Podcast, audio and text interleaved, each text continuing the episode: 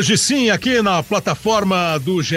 Globo, começando o episódio 145 do nosso podcast. Semana não teve o podcast, Titio aqui estava de férias, não é? E em férias eu, eu sugeri Lédio Carmona para fazer o programa no meu lugar. O Lédio disse que não podia nem pensar, o que, que é isso, eu não substituo, eu sou titular, enfim. Então não teve, não teve programa. Mas hoje a gente vai começar. Você certamente já ouviu aquela frase famosa que entrou para o folclore de frases brasileiras assim: no Brasil, o ano começa depois do carnaval. E tem também uma música belíssima do Francis Haime que chama E se? E ele começa a falar de um monte de coisas improváveis, né? E entre elas, assim, e se o carnaval cair em abril? Esse ano de 2022, o carnaval não caiu em abril, mas caiu em abril. Vai ser em abril, desfile, escola de samba, vai ser tudo em abril. E o ano do futebol, por exemplo, começou no mês que não é o mês do carnaval, mas vai ser o mês do carnaval. Você entendeu, não?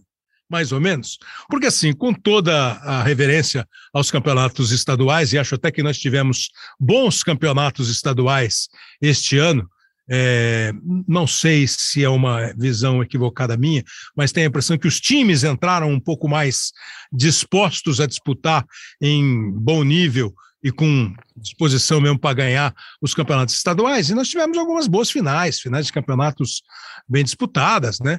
É só com Atlético e Cruzeiro e o Atlético campeão, com Flamengo e Fluminense, e Fluminense campeão, com Palmeiras e São Paulo, Palmeiras campeão em São Paulo. No Rio Grande do Sul, o Inter não foi para a final, foi o Ipiranga, uma boa novidade, o time lá de Erechim e o Grêmio, que tem um ano difícil aí pela frente, conseguiu o título, entre outros, né, campeonatos estaduais. Mas acho que agora começa mesmo a temporada é, com os principais torneios, com aqueles de maior visibilidade, de maior premiação em dinheiro e com os times que os disputam muito de olho nas competições, na fase de grupo, depois no mata-mata.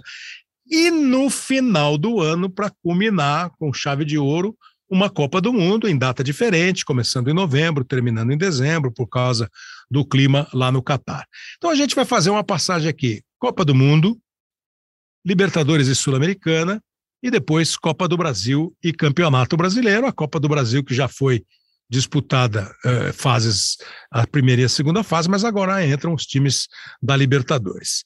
Eu estou recebendo aqui o Alexandre Pretzel, comentarista, apresentador, é, grande profissional da TNT Esportes e também da Rádio Bandeirantes, e o nosso grande companheiro de muitos programas, é, nunca de encontros, porque ele é um cara recluso, Lédio Carmona. E na, na parte da Sul-Americana e da Copa Libertadores, nós vamos conversar também com o Léo Lepre, aqui da nossa equipe, que é um cara que sabe tudo e mais um pouco do futebol sul-americano. O Lédio, você concorda que a temporada começa para valer agora? Apesar de eu achar que os campeonatos estaduais foram até legais, sempre maiores do que devem ser, mas foram legais. Um abraço e obrigado, hein? Um abraço, Kleber. Mais uma vez, é um prazer estar, estar com você aqui no, no seu podcast. Um abraço para o Pretzel. Daqui a pouco a gente vai estar também com o Léo Lepe. Cara, eu concordo com tudo que você falou. Eu, eu, eu, eu, eu acho, acho não, estou é, certo que nós tivemos bons estaduais na medida do possível. Entendo que os clubes esse ano pelo, pelo menos a maioria deles jo, é, jogaram os estaduais a vero, a fim de ganhar. Tivemos ótimas finais, finais com história para contar, são finais que daqui a 30, 40 anos a gente vai lembrar dessas finais. A gente teve finais nos últimos anos assim meio meio opacas, principalmente no Rio e em São Paulo nem tanto. Então acho que foram legais sim. Agora, de fato, é como se a gente tivesse uma estante, né, Kleber? A primeira prateleira vai começar agora. Os estaduais ficam ali nas prateleiras mais baixas, que a gente está velho, a gente tem que dar aquela baixada para pegar um livro, mas a gente, não se, a gente não se desgruda daqueles livros, a gente quer os livros. Então, os estaduais têm o espaço deles ali, mas você tem que fazer um certo esforço para lê-los, para observá-los. Não, não, é, não é tão simples assim. Mas eu acho que tivemos bons estaduais e concordo que a primeira parte das, da, da, das nossas estantes começam agora, com Brasileirão, com a Libertadores e com a Copa do Brasil nas suas fases mais agudas. Estou com você, estou com você em tudo que você falou até agora. E um outro detalhe, Pretzel, que eu não sei se é uma avaliação correta, se é a sua também, é, cada vez, a cada temporada, né, o, o, torcedor, o dirigente, a imprensa, o time, os jogadores, cada vez parece. Os jogadores, talvez eles e os treinadores sejam as exceções. Cada vez mais o tempo é menor para que você tenha um trabalho é, com um começo, com uma solidificação, com uma ideia posta, com uma solidificação e depois com os resultados. Cada vez menos. Né? Você já viu esse ano mesmo, treinador caindo com três meses de temporada, com três jogos, com e, e, a pressa é muito grande. E a temporada no Brasil, isso eu acho faz tempo, ela nunca começa assim com um elenco fechado, né? A gente está sempre contratando, parece que nós estamos sempre meio em pré-temporada, pré-temporada, pré-temporada, e o, o, os elencos vão se fechar lá em setembro. Dizer, esse ano pode ser um pouco diferente por causa da Copa do Mundo, mas eu, eu vejo alguns times, na verdade, eu vejo dois times mas eu vou falar do brasileiro daqui a pouquinho. Mas eu vejo dois times aqui no Brasil absolutamente tranquilos, no que pode ser tranquilo em futebol, e muita gente assim, no tumulto, sabe, olhando para ver se o que, que, vai acontecer. Sabe aquela, não sei direito o que vem pela frente. É, a tua visão é essa é, em, em, relação às nossas participações de é, Libertadores, Sul-Americanos, o Campeonato Brasileiro que vem aí. Nós estamos gravando esse programa na quinta-feira anterior à estreia do Brasileiro. Nós estamos gravando dia 7 de abril, o campeonato começa dia 9. E mesmo pensando em seleção brasileira, desses campeonatos assim, você acha que tem alguém que está voando em céu de brigadeiro ou está todo mundo em mar cheio de onda? Para agradar quem gosta de oceano e quem gosta de voar, né? Grande Kleber, muito obrigado pelo convite mais uma vez, uma honra participar honra. contigo, com o grande LED, uma honra inenarrável também, grande figura. É, um abraço para o Léo por entrar conosco também. E aí eu, eu acho o seguinte, até porque esse, o calendário desse ano de 22, o nosso, termina dia 13 de novembro. Ele é ainda mais achatado por causa da Copa do Mundo. Então, a partir de agora, começando o Campeonato Brasileiro, quem está na Copa do Brasil, na Libertadores ou na Sul-Americana, não tem mais tempo para treinar. Então é um negócio realmente meio cruel, mas é a nossa vida há 30 anos. Então é, é difícil a gente ficar combatendo isso quando o sistema ele, ele é muito mais forte do que a gente. Sobre os times, eu acho, Kleber, que Atlético e Palmeiras estão realmente acima. O Flamengo, talvez um degrau abaixo, mas ainda muito forte. Vai se acertar, eu acho que vai se acertar se a diretoria é, parar de mimar os jogadores e, e der força para o Paulo Souza, vai se acertar, não tenho a menor dúvida sobre isso. E acho que é uma, uma espécie do trio de ouro, né? o resto vem atrás. Então, eu acho que na temporada é mais ou menos por aí. E na Copa do Mundo, que a gente vai debater daqui a pouco, né? Eu achei o grupo do Brasil chato, de chato para complicado, cara. E é exatamente a Copa do Mundo que vai ser o, a primeira parte desse episódio aqui. A Copa do Mundo, a perspectiva da Copa do Mundo de 2022, quer dizer, então nós estamos em abril, maio, junho, julho, agosto, setembro, outubro, novembro. Daqui a sete meses e pouco começa a Copa do Mundo.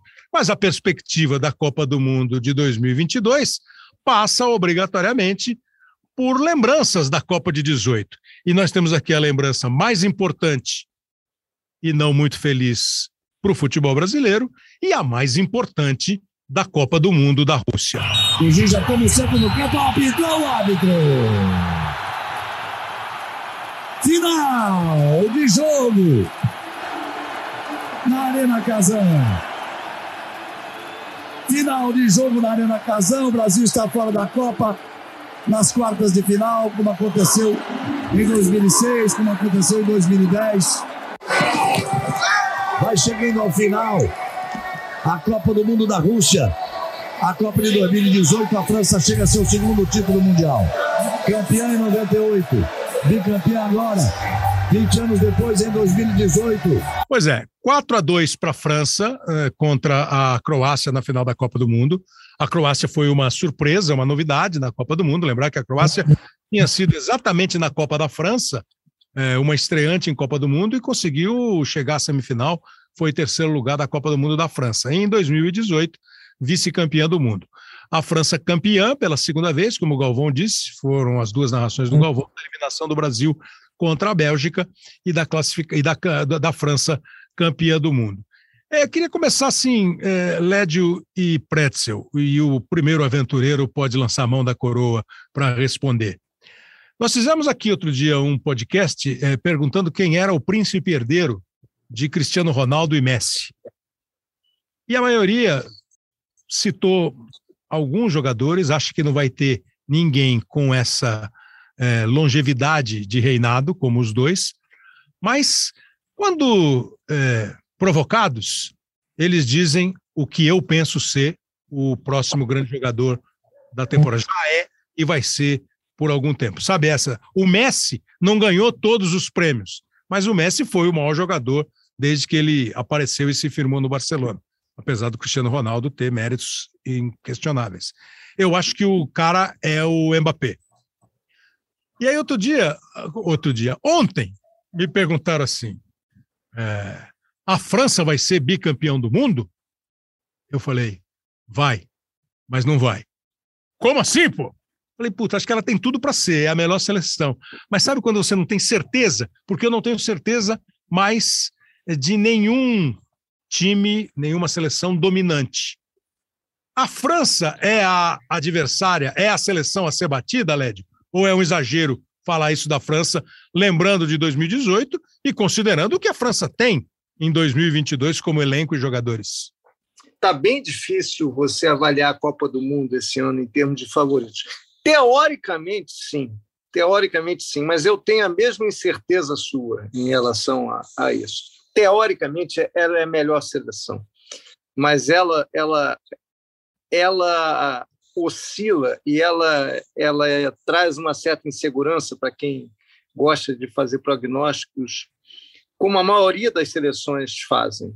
Eu não tenho a menor vergonha de dizer que depois da Euro, a gente trabalhou muito na Euro né, do ano passado, eu tinha absoluta certeza que a Itália ia ser forte na Copa. E a Itália nem a Copa vai, entendeu? É, então, é, é, na, na teoria, sim, Kleber, a França vai ser um time forte, até porque esse ano, teoricamente, ela está até mais forte que em 2018, que ela tem o Benzema e, e, o, e o Mbappé mais, mais maduro, acho que mais brilhante até do que em 2018. Mas está tudo tão nivelado nas seleções, o que eu nem acho ruim, é, que, que, que não me deixa tão seguro dizer que é, ela está sozinha na prateleira. Eu prefiro deixar a França numa prateleira junto com o Brasil, com a Inglaterra, com a Alemanha e com a Argentina. E, e um é, e um pouquinho abaixo ali. É, é, ah, e Portugal. Portugal tem um timaço. Portugal, eu acho que tem um timaço. Mas, então, eu acho que é isso. Não tem um pouquinho abaixo, não. Tem essa fileira de, de, de times que eu acho que tem condições de ser, de, de, de lutar pelo título, entendeu? É, então a gente vai ter uma Copa teoricamente muito nivelada e bem jogada. Acho que a gente vai ter uma ótima Copa do Mundo. Agora, você chega na Copa do Mundo, você aposta na Espanha, por exemplo, que, que talvez seja mais um, um time para entrar nessa fileira, por mais que ela esteja em processo de renovação. Em 2018 a gente achava isso tudo da Espanha, a Espanha aconteceu tudo aquilo com ela, perdeu o treinador faltando dois dias, não conseguiu avançar aí apareceu a Croácia. Então, é, cara, eu acho que é, eu acho gostoso você ter essa incerteza. É não é uma incerteza ruim, é uma incerteza é, que vem até de uma certa fartura de boas seleções, entendeu? E olha que eu não estou pondo Holanda, que tem uma boa seleção, eu não estou pondo mais a Bélgica, é, não estou pondo a Croácia, que pode acabar acontecendo chegar uma dessas aí de novo, afinal. Entendeu? Então, você vê que nos últimos anos, assim, que eu vou lembrar rapidamente, em 98 a França foi campeã, em 2002 a França caiu na primeira fase. Sim. Em, né? em 2002 o Brasil foi campeão e o Brasil, felizmente, raramente cai na primeira fase, aconteceu lá em 66. Em 2006 a Itália foi campeã e em 2010 a Itália caiu na primeira fase. Em, dois, em 2010 a Espanha foi campeã, em 14 caiu na primeira fase. A Alemanha foi campeã em 14, caiu em 18 na primeira fase. E não, não que eu acho que a França vai cair na primeira fase, eu acho que a França é a favorita para ganhar a Copa. Mas dá para dizer, é, Pretzel, que aquela. que às vezes é meio conversa mole, mas já foi verdade, hoje talvez seja só é, lembrança, quando a gente diz assim: não, o Campeonato Brasileiro tem 12 candidatos ao título. É, não tem mais, não tem mais. Mas você acha que a Copa do Mundo, é, por exemplo, dos oito campeões do mundo, só a Itália não vai. E não vai pela Sim. segunda vez, né? Pela segunda vez. Não foi em 18 e não vai em 22. Os outros campeões vão. Inglaterra, Brasil, Argentina, Uruguai, Alemanha, é, Espanha e França. Você diria que hoje é, esse grupo aí de 32 países tem mais candidatos do que esses oito? Você acha que pode ter integrante ah. sócio novo no clube? Eu acho que não. É, nessa geração, eu acho que não. Eu queria citar dessas que o Led citou, uma seleção emergente que eu tenho visto jogar e que está jogando bem, que é a Dinamarca. Claro, ah, Copa... boa lembrança, boa lembrança. É, é, claro que na Copa do Mundo, ah, por exemplo, França e Dinamarca quase repetiram o grupo igual ao Brasil, porque se a Austrália ou o Peru se classificarem, serão três times iguais a 2018 repetindo a seleção brasileira. Então é o seguinte, ó, eu acho que se a França, eu acho que a França não vai repetir essas seleções vexaminosas aí que caíram na primeira fase como campeãs. Acho que ela vai passar. E aí, desde 62, quando o Brasil foi bicampeão em 58, 62, nenhuma seleção conseguiu ganhar duas vezes seguidas. Então, para a gente ver como como, como, é complicado, né? E aí os jogadores ficam um pouquinho mais velhos, não é o caso do Mbappé, que eu concordo com o tio, Kleber, é o protótipo hoje do grande jogador do momento. O cara tem força, drible, velocidade, cabeceio, é, tem posição física, num contra um ele é, ele é simplesmente imparável, então esse é o jogador do momento. Agora, tem que ver o ambiente, né? A França caiu fora para a Suíça nas oitavas da Euro, que o, que o Led estava na transmissão, eu acho, mas estava mas participando da cobertura que eu via, e a França meio que achou que ia passar por cima da Suíça. E quando viu, estava é, eliminado. É, eliminada nos é, é, é, Exato, nas oitavas de final. Então foi, foi uma decepção. Não é fácil, os jogadores, tudo, todos milionários. Acho que a França está com um problema defensivo. O Varane não está jogando nada há dois anos. O Pavar virou zagueiro no Bayern. Não sei como é que vai ser a, a, o conserto do lateral direita. Então o Loris não está numa boa fase, apesar de ser um grande goleiro. Claro que a gente está falando em março, a Copa é em novembro, tudo certo mas eu não sei se vai ser tão fácil assim. Eu colocaria assim dos meus preferidos: França, Inglaterra, Brasil, Argentina, e aí eu colocaria a Alemanha e Espanha, essas duas assim, porque a Alemanha eu tenho visto jogar com o Hansi Flick, ela voltou a ser a Alemanha, atenção que eu vou dizer, né? Próxima da Alemanha de 14, próxima, no estilo de jogo, na maneira de jogar jogadores leves, muito toque de bola, né, muito ataque, time bastante ofensivo, correndo risco também, sem nenhum problema. Eu acho que a Alemanha ela pode incomodar sim, e a Espanha, o Luiz Henrique deu uma arrumada aí com uma nova geração. Eu acho que é uma seleção que também pode atrapalhar. Mas eu acho que é por aí. Agora, do, do, do, das novidades, como a gente costuma esperar, né? eu gostaria, por exemplo, se a Dinamarca. Nada contra o Brasil, mas se é para mudar o futebol, para aparecer novas forças, por que não uma seleção africana na semifinal? Por que não a Dinamarca na, na, na, decisão, como a Croácia foi em 18? Mas eu acho Senegal que isso. É muito forte, hein? Senegal é fortíssimo. Estreia contra a Holanda, que vai ser um grupo também. É, até certo ponto parelho, porque tem o Equador, o Catar eu acho que não, não ganha de ninguém, mas eu gostaria de ver uma seleção emergente forte, assim como foi a Croácia em 18 também. Pois é, a, a, a Copa do Mundo, tirando aquilo, né? A, a, gente sempre fica pensando aqui na América do Sul. A América do Sul classificou Brasil, Argentina, Uruguai e Equador, né? E o Peru vai para tentar a quinta vaga, é, com boa chance de, de conseguir. O Peru joga contra um asiático, não é isso? Peru... Emirados ou Austrália? Emirados isso. ou Austrália. Ou a Austrália que disputa a eliminatória na Ásia. Então, assim, tirando assim, você pode pensar no Chile, na Colômbia, mas aqui da América do Sul tem um rodízio grande, né, de seleções que em determinado ciclo é, de, de Copa do Mundo aparecem bem. O Peru é uma grande novidade, né? Podendo ir para a segunda Copa dele. Mas, segunda Copa seguida. Mas você pensar bem, eu acho que assim, tira a Itália, eu não consigo lembrar uma seleção, faço, assim, nossa, a seleção tal ficou fora. Posso falar, pô, a Suécia ficou fora. Ah, beleza, mas a Suécia, a Turquia, é, a Dinamarca. Você lembra, lembra seleções que, que você lamenta que algumas seleções não vão à Copa por causa de alguns jogadores que jogadores. não vão à Copa. É, o Egito com o Salah, né?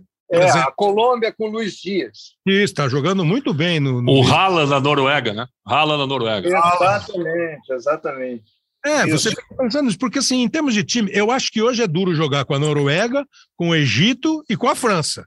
Né? Sim. E é, é difícil para a França, para o Egito, para a Noruega, para o Brasil, para qualquer um. Mas assim, é, você pegar os grupos, né, só para dar uma passada: Grupo A, Catar, Equador, Senegal e Holanda. Acaba sendo aparentemente um grupo mais estranho, porque o Catar foi cabeça de chave, como país sede. E dá a impressão de que Equador, Senegal e Holanda vão brigar pelas duas vagas se o Equador jogar na Copa, o que às vezes o Equador joga em eliminatória. Né? E acho que vocês têm razão, o Senegal é um time a África nunca teve um semifinalista.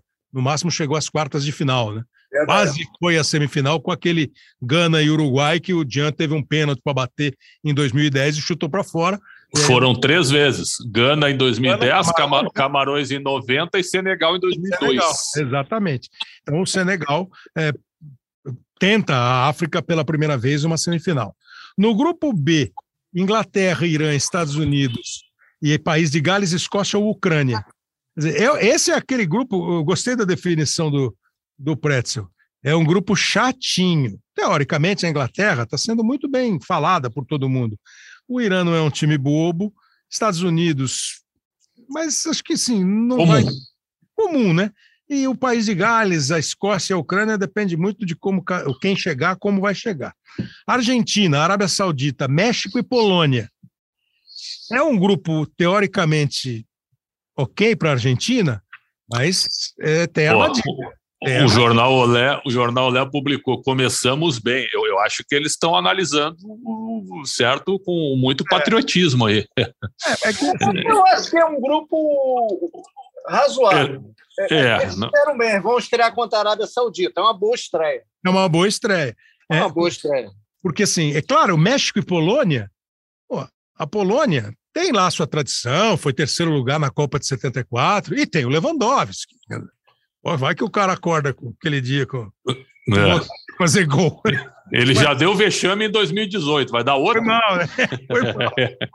Mas enfim, aí tem França, Peru ou Emirados Árabes ou Austrália, Dinamarca e Tunísia. É, se o Peru entrar, também é um grupo assim, sabe, enjoado. Olha, o Kleber, o Gareca tem que ganhar um boost em Machu Picchu se levar é, o Peru é. a segunda Copa com a mesma geração, porque não tem renovação, é, é a mesma geração. Aí você pega o outro grupo que tem a Espanha, Costa Rica ou Nova Zelândia, Espanha, Alemanha e Japão. Uhum. Na boa, sim, né? Ah, Espanha e Alemanha. É, se nenhum dos dois entrar, é vexame. É, esse grupo aí é fácil, teoricamente. É fácil, como era da Inglaterra, né? Em 2000. É, é teoricamente. Né? Qual era o grupo? Era Inglaterra, Uruguai, Costa Rica, Costa Rica e tinha mais um aí. Itália. Todos Itália, os quatro? exato. É, yeah. É. ficaram, ficaram fora Itália e Uruguai?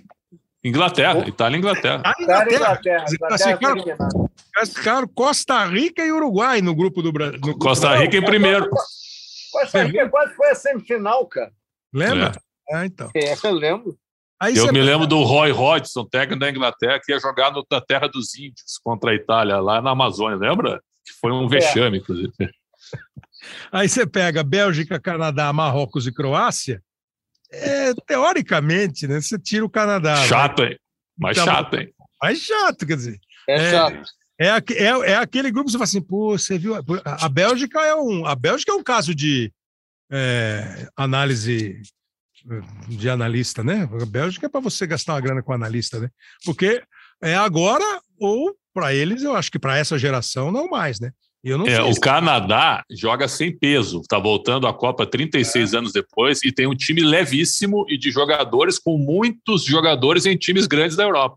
É, o mais famoso é, dele é o Davis, né? Lá do, do é o Davis, do, do Bayern, e tem o Jonathan Davi, que joga no Lille, centroavante muito bom. Eles têm, assim, ó, em cada setor, eles têm dois bons jogadores técnicos, acostumados nesse ciclo a grandes jogos. Daqui a pouco é um time enjoado aí. Eu não sei se vai se classificar, mas pode, pode tirar um pontinho da Croácia, do, do Marrocos, endurecer para a Bélgica. Mas que teoricamente, Lédio, a Bélgica e a Croácia estão naquela fase de já já precisamos mudar o elenco. É, eu acho, sinceramente, que, as, que essas duas seleções, elas, mesmo elas não indo conseguindo grande coisa na Copa do Mundo. Eu acho que elas já vão se dar satisfeitas pelo ciclo, entendeu? Pela, pela geração, por terem feito o que fizeram. A, a Bélgica competiu de igual para igual com, com em, em, Copas, em Eurocopa. A Croácia chegou a uma final de. Eu acho que já é legal, independente do que acontecer. Mas a Bélgica está tá envelhecida, a Croácia está tentando, está um pouco mais nova, está tentando renovar um pouco mais rápido que a Bélgica. Mas eu acho que são seleções para que eu vejo uma prateleira mais embaixo. Mas é. pode acontecer, pode acontecer. Como a Dinamarca e o Senegal, acho que são bons palpites também para surpresa. Pois é. Mas e eu não, não, não ponho na prateleira lá do, do alto mais, não. Botava a Bélgica em 2018. Esse ano não estou botando, não. E, e, no grupo, o grupo H é Portugal, Gana, Uruguai e Coreia do Sul. É aquele grupo que você fala assim, ah, Portugal, ó, esse eu acho que aquele grupo é uma, uma casca de banana por jogo, por rodada. É, Gana. O... Cara, eu acho Portugal um timaço. Ah, eu também timaço. acho. Eu também acho. Agora, o problema é que o Fernando Santos não é. ajuda é, muito. Acho que ele não acha que ele, ele não é. acha o timaço que a gente acha que tem que jogar, é. né? É, e ele vai estar tá na Copa, não vão demiti-lo, ele vai estar tá na Copa. Até porque o Cristiano Ronaldo apoia também, né? Agora, o Uruguai, com a, bem com a saída. Né? É bom, bem desafiador, né? Ele que assina à esquerda, né?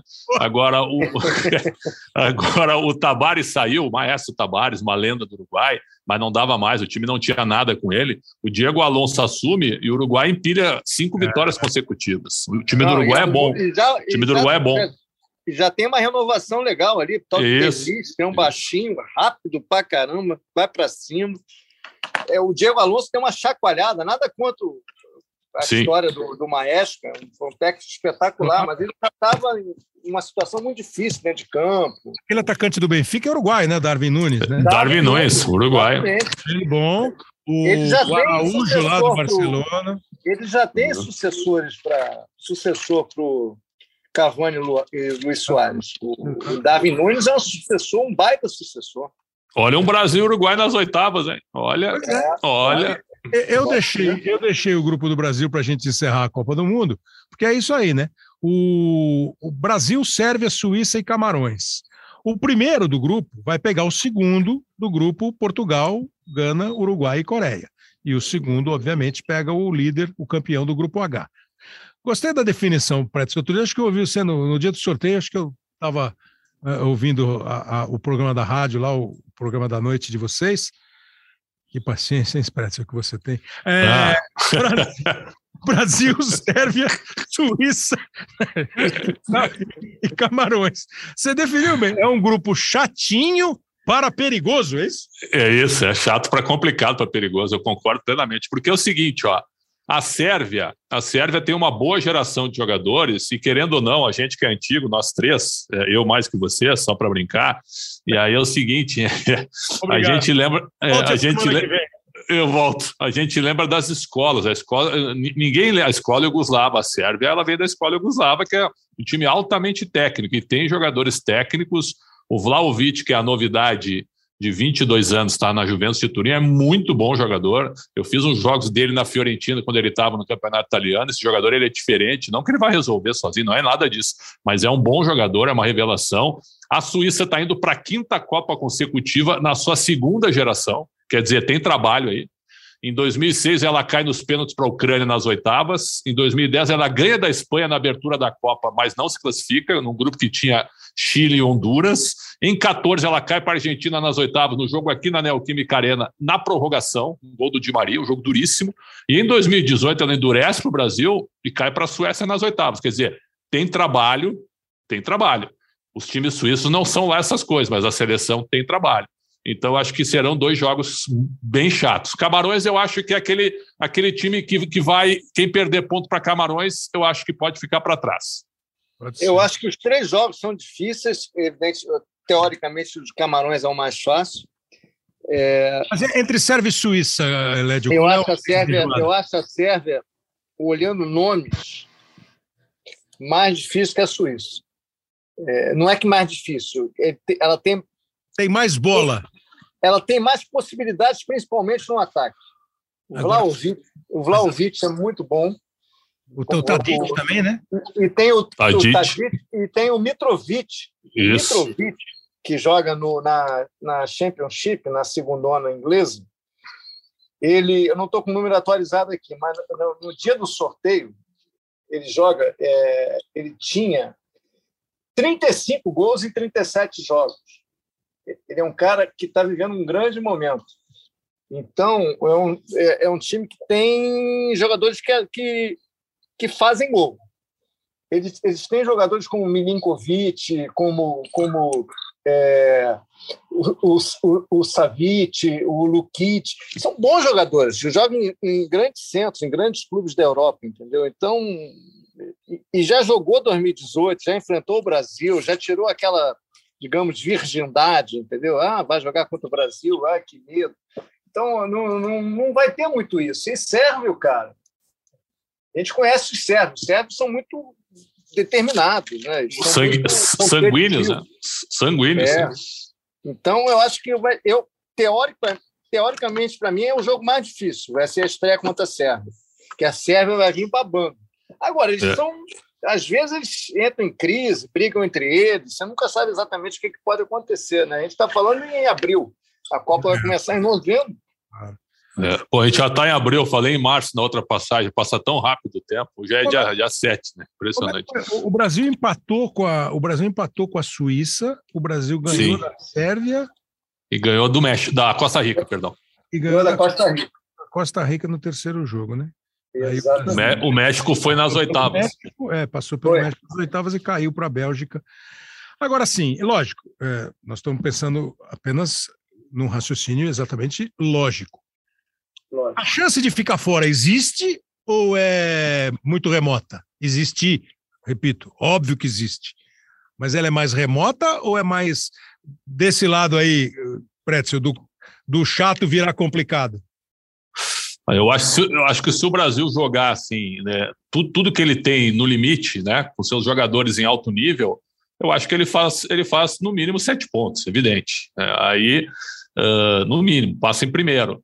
Só que não dá para facilitar. Acho que não dá para a gente achar que vai atropelar, como porque quando saiu o sorteio da outra Copa, que nós caímos com Suíça, Costa Rica e Sérvia, na época a gente não achou tão difícil assim. É, a gente não achou, vocês lembram? A gente não achou tão difícil o grupo. Hoje a gente está achando mais difícil. E talvez pelo fato de a gente não enfrentar europeus, a gente não ter uma referência. Isso é muito ruim, cara.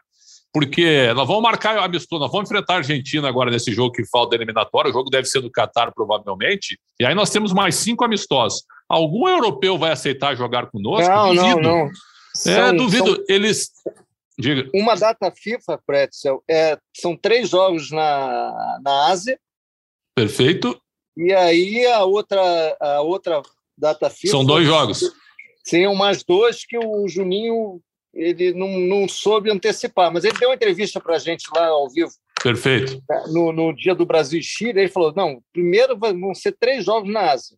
Sim e depois ele não soube precisar. Mas não vai ser, ele falou, não é europeu, não tem condição tá. de É, pois é, porque também não adianta, né, Led? Enfrentar a Lituânia, enfrentar a Bulgária, é, nesse não, momento, é. é. esse momento não adianta. Agora, eu, eu acho terrível não enfrentar europeu, você não mede força. A gente não tem a referência, né? Camarões, não por tem. exemplo, passou, passou no último segundo do jogo contra a Argélia, né? né? Foi um negócio impressionante. A, a seleção argelina é a melhor da história melhor até que aquela de 82, 86, e perdeu para Camarões.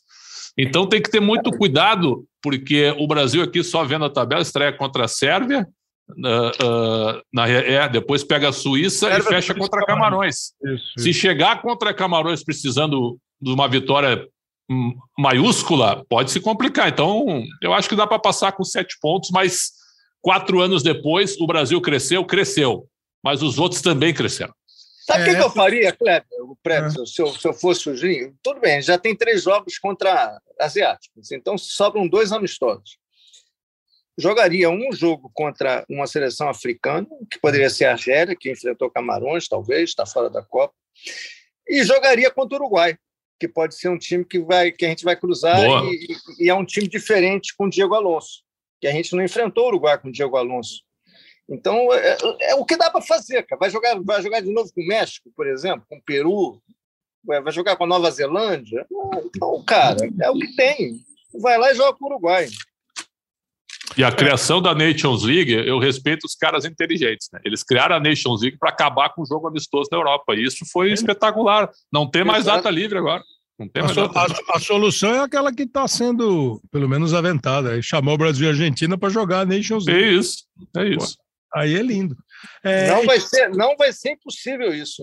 Não, é verdade.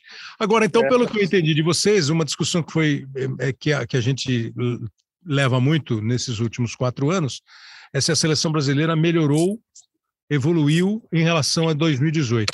Vocês não têm dúvida que sim, para a gente encerrar o bloco de seleção, e nós já estamos indo quase para o final do programa, ainda faltam dois blocos. Hein? Eu, não, eu acho que sim. Led, por favor, eu acho que sim. Não, não, é, é, eu acho que melhorou, melhorou né, do ano passado para cá, pós-Copa América para cá, acho que a gente descobriu uma geração nova de atacantes que, que deram uma, uma leveza ao time, uma, uma jovialidade, uma, uma juventude, um frescor, como diria aquele, importante. O time está jogando melhor. E eu acho o time desse ano melhor que o de 2018. Melhor. Isso não quer dizer que vai ser campeão. Isso não quer dizer que vai ser campeão, mas acho melhor. Eu acho mais divertido a seleção jogar hoje, noves fora a facilidade dos jogos das eliminatórias, do que em 2018. Pois é, eu tenho eu tenho dúvidas assim, se, se é melhor. É, mas não tenho dúvidas, Pretzel, que alguns jogadores que eu considerava absolutamente descartados é, foram recuperados, se recuperaram por Perfeito. mérito deles e por mérito da comissão técnica, como essas descobertas. É, então você está né, com essa óbvia ressalva que se faz, ah, mas os adversários aqui, os adversários aqui são os adversários que nós temos aqui. Nós temos enfrentado os adversários daqui e não tivemos nenhum problema longe disso, invicto e tal. É, o que você vê da seleção brasileira é muito difícil você fazer comparação com, de, de atuação em jogos diferentes, né? Pô, eu estou vendo a França jogar com a Itália e estou vendo o Brasil jogar com a Argentina. Pô, eu posso dizer que o Brasil jogou bem e que a Itália jogou bem, mas eu não posso. É difícil falar como é que seria um Brasil e Itália. Mas se isso fosse razoável para analisar, a gente joga é, sem dever muito para os principais de lá, além da camisa, do respeito, etc. e tal. Ah, nesse ponto eu concordo contigo, porque uh, tem, as seleções eles se enfrentam entre eles lá, mas se tu colocasse o Brasil numa eliminatória com Suíça, Irlanda do Norte, Bulgária e Lituânia, que foi o grupo da Itália, o Brasil não passaria em primeiro, jogando lá e cá? Eu acho que passaria com uma vaga só. Acho que passaria para a Copa. Então, uh, a gente enaltece muito os europeus, porque lá, lá é tudo mais organizado, lá estão os melhores, sem dúvida. Mas a nossa seleção, quando se junta, eu acho que é, uma, é um time em evolução. Agora, se tu me perguntar se tu gosta do modo como o Brasil joga, que isso é uma outra coisa, eu sou um pouquinho saudosista. Eu, eu prefiro um time mais aberto, né? um time, um time de, mais, de mais técnica. O Brasil é coletivo, eu acho que tem alguns jogadores técnicos, por exemplo, surgimento do Vinícius Júnior, do Anthony, do Rafinha, isso aí, como o Lédio disse, deu um frescor ofensivo, né? Já dá para agradar bastante. Aí tu traz o Arana, né, que é extremamente técnico pelo lado, outro jogador que agrada muito. O crescimento, eu achei que o Paquetá jamais passaria perto da seleção brasileira. Hoje ele é uma ele, ele é uma boa expressão hoje do Tite para e estará na Copa do Mundo. Então, é, o Brasil nesse ciclo ele apresentou novidades e melhorou o jogo. Agora, se me perguntar, te agrada a maneira como o Brasil ganhou alguns jogos, como o Brasil joga? Isso que é uma outra história, porque a última vez que eu chorei por futebol foi em 82, na seleção que me marcou, e aí os caras me chamam de saudosista nas redes sociais, e eu sou um pouquinho também, então por isso eu, eu, eu, eu gosto mais do jogo brilhante do jogo mais técnico. Então vamos chamar a gente, porque nós vamos fazer um podcast aqui.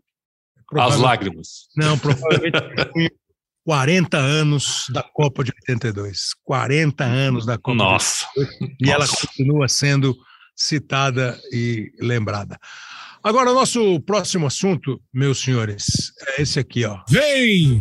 Vem! E a taça chega! E o time do Palmeiras pega a taça agora para levantar! Campeão! Campeão! O Palmeiras é campeão! Jogadores levantam a taça!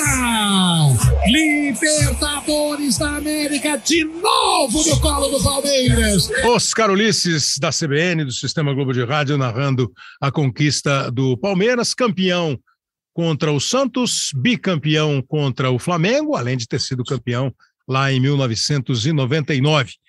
É, a Libertadores já começou, nós estamos fazendo o programa já com a primeira rodada em andamento, e a gente recebe aqui agora o Léo Lepre, que é o nosso companheiro aqui. E o Léo Lepre é assim, ó, olha, o time tal, o time El Cochonga de la coisa, tem um jogador, Tichorito, não sei, eu falo assim, que isso, Léo? Não, é verdade, não, Léo, fala sério, Léo.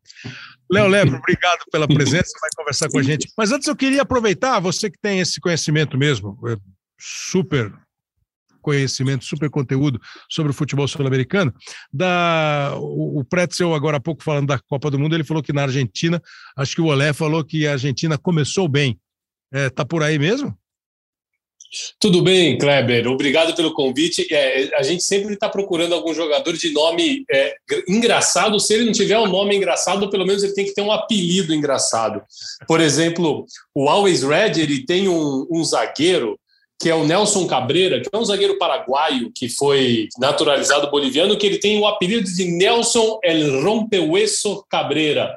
Ou seja, o cara é o quebra-osso, né, Cabreira? Porque é, é, é, é o apelido que todo zagueiro tem que ter, né, Kleber? Depende. É, o Salve Espínola não ia concordar muito. Mas enfim, você acha que a Argentina está tá, tá botando banca na Copa do Mundo, não?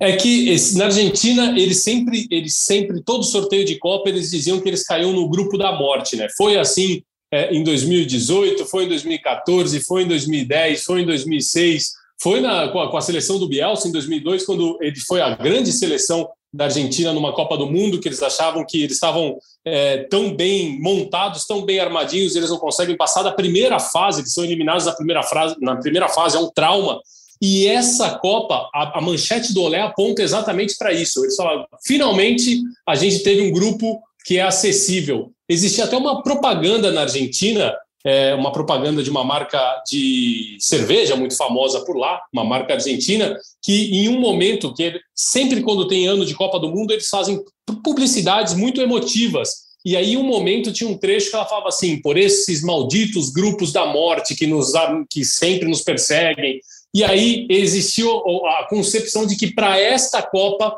o sorteio, é, o sorteio favoreceu a Argentina. A Argentina, que é da escaloneta, né? La escaloneta, como eles estão chamando essa seleção argentina de Leonel Scaloni, então completamente iludidos com essa Argentina campeã de Copa América, Kleber. Oh, mas, é, mas é mais razoável. A questão do grupo é mais razoável. Realmente, o grupo não é tão, né, tão assim, assassino.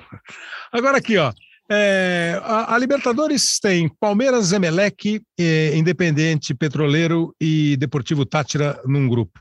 Atlético Paranaense, Caracas, Libertar e Strongest no outro. Bragantino, Estudiantes, Vélez e Nacional do Uruguai no grupo C. Atlético Mineiro, Independente Del Vale, América de Minas e Tolima. São dois brasileiros aí. Como é que chama o cara? Rompeu. É, Nelson é Rompeuessos Cabreira. Claro, claro. É, Always Red, Deportivo Cali, Boca Juniors e Corinthians. River, Colo-Colo, Fortaleza e Aliança Lima. Colón, Cerro Portenho, Olímpia e Penharol. Flamengo, Talheres, ou Tajeres, se preferirem, Universidade Católica e Sporting Cristal.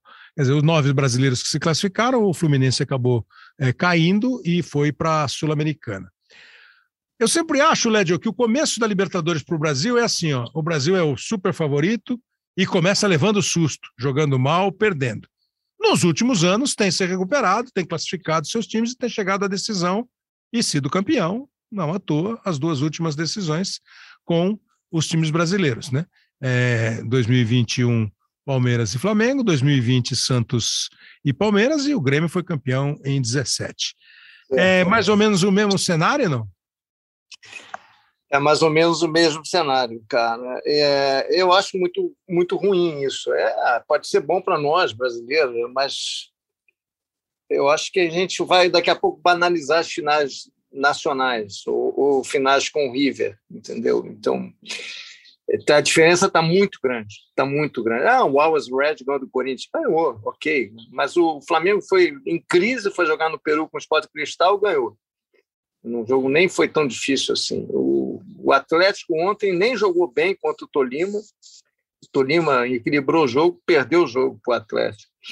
O, o Bragantino ganhou do Nacional, que é hipercampeão da Libertadores, sem muito sem muita dificuldade. Então, a, a nossa o Fortaleza tem tudo para fazer uma boa campanha.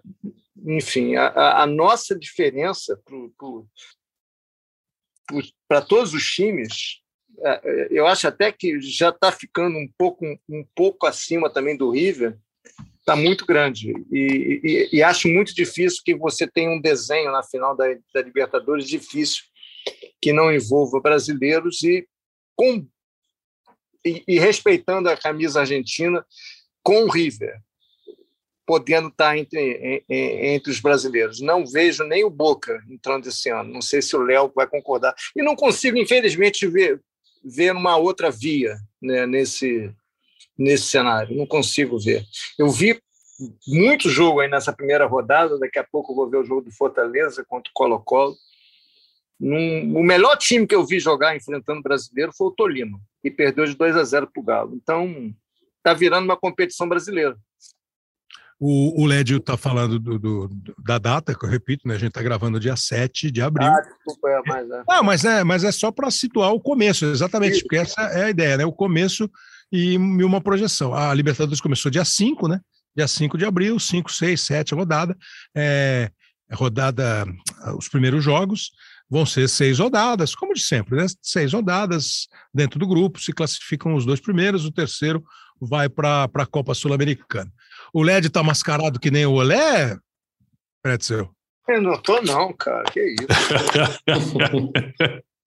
Mas eu acho que a, manchete, a manchete do portal do LED seria passaremos com folga. Eu acho que seria mais ou menos isso. Eu não sei nem se é com folga, cara. Vem aí é... mais uma final. É, vem aí mais uma final. Rumo mas, cara, o jogo vai ser em Guayaquil, não vai? É, isso. Mas olha só, eu, eu, eu consegui assim, ó, eu comentei o Palmeiras e comentei o Atlético Paranaense e o Corinthians. É, o Corinthians. O Corinthians não fez um primeiro tempo ruim, mas o segundo foi catastrófico, né? O time arrastado, o time entregue depois de ter tomado um gol aos 20 segundos. Vai reagir? Vai. Mas já fica sob pressão, porque o Cali ganhou do Boca. Então é o Corinthians é obrigado a ganhar do Cali na, no próximo, na próxima quarta-feira, quando nesse momento que a gente está gravando, aqui no dia 13 de abril. Então já entra sob pressão.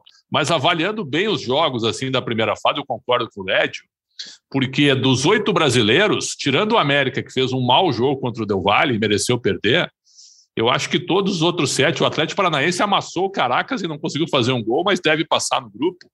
Eu acho que a gente vai classificar sete times. Eu estou com o LED nessa. Dos oito, a gente vai passar com sete, eu acho. E aí, é, nas oitavas. certeza eu já não tenho, mas eu acho não que tem, eu tenho. Eu, eu tenho, eu, eu acho assim, eu, eu acho que das oitavas, dos 16, a gente vai ter quase metade. Aí assusta demais os adversários. Assusta demais. Os caras ficam olhando assim, a diferença é muito grande. Quando passado, o Olé, quando, quando o Atlético ganhou do River, o Olé, o Olé postou que o Galo era o PSG das Américas. Quer dizer, eles também estão apavorados. O River se fortaleceu, ganhou do Aliança por 1 a 0 É um time forte, é um time jovem, time forte, time bem treinado. Então, eu acho que, de novo, um brasileiro estará na final e acho que teremos sete nas oitavas. Então, Léo, é, eu fico pensando sempre assim, né? A, a, gente bota um pouquinho de máscara, mas a gente está chegando, o nosso futebol está chegando. Começamos a Libertadores com alguma dificuldade e depois classificamos e vamos andando. A minha curiosidade, e, e ao mesmo tempo, você vê assim, tem time direitinho, tem time com bons destaques, mas a mesma coisa que nós temos aqui, que a gente costuma dizer assim, ah, os nossos principais foram embora. Os principais deles todos também foram, né? De todos os países. É... E eu fico pensando se eu não estou sendo um pouco incoerente, se eu acho que não tem jogo mole, na Libertadores também não tem jogo mole. Com toda essa diferença aí, eu concordo plenamente com o Lédio e com o Pretzel. Há uma diferença óbvia, há uma diferença de grana, Acho que grana não ganha jogo, ajuda a ganhar, se bem aplicada, mas não ganha jogo. Como é que você percebe a visão assim de mídia, de clubes, de, dos outros países? Os caras estão nesse desespero aí? O, o, o Atlético é o Paris Saint-Germain da, da América, eles já estão entrando com a esperança de, no máximo, ir a uma. No máximo ir ao final, não, né? Porque a hora que você chega na final já tá bom. Qual é a, a, dos outros países? Eles estão se sentindo é, mais fracos? Ah, sim, Kleber, com certeza. Com certeza se sentem mais fracos, principalmente por conta do poderio é, financeiro dos clubes brasileiros. Então, quando a gente começa a estudar, quando chega a época de Libertadores, Copa Sul-Americana, que a gente intensifica não só o, as consultas com nossos companheiros jornalistas de outros países, mas também é, a gente intensifica as consultas nos portais esportivos de outros países, é quase em todos, é, em todos os outros países da América do Sul, Chile, Equador, Colômbia, Argentina, Uruguai, Venezuela também, eles fazem, eles fazem aquele Paraguai, Bolívia, eles fazem sempre o balanço é, da diferença do grupo que é financeiramente mais caro da Copa Libertadores, os times mais caros da Copa Libertadores. E isso é, por exemplo, é uma pauta que já nem circula aqui no Brasil, porque a gente já sabe que os nossos times têm os elencos mais caros, que têm os maiores investimentos, mas isso eles sempre mostram a disparidade, a disparidade financeira que existe. Por isso que o Fabiano Bustos, quando ele, na coletiva de apresentação dele é, é, pelo Santos, ele, ele reforça tanto o trabalho que ele fez com o Barcelona, que foi o único clube que quebrou essa hegemonia de Brasil e Argentina, duas vezes, inclusive, porque era só clube brasileiro e argentino chegando em semifinais, e o único clube que ficou desde 2017 que saiu disso foi o Barcelona de Guayaquil. E o Bustos reclama, falava, né? Falava: olha, quando a gente encara o Flamengo, se vocês pegassem é, o orçamento, é, o pressuposto, como eles chamam, o orçamento do, do Barcelona e o orçamento do Flamengo, o orçamento do Flamengo era seis vezes mais, mais caro, era seis vezes maior do que, o, do que o orçamento do Barcelona de Guayaquil. Mas a gente também não pode desconsiderar, e isso é muito mérito do futebol brasileiro, nós classificamos é, nove times para essa fase Libertadores, pré-Libertadores. Né? Muito mérito nosso, inclusive, porque o futebol brasileiro foi campeão da Libertadores, também foi campeão da Copa Sul-Americana, então abriu uma, um número de vagas maior.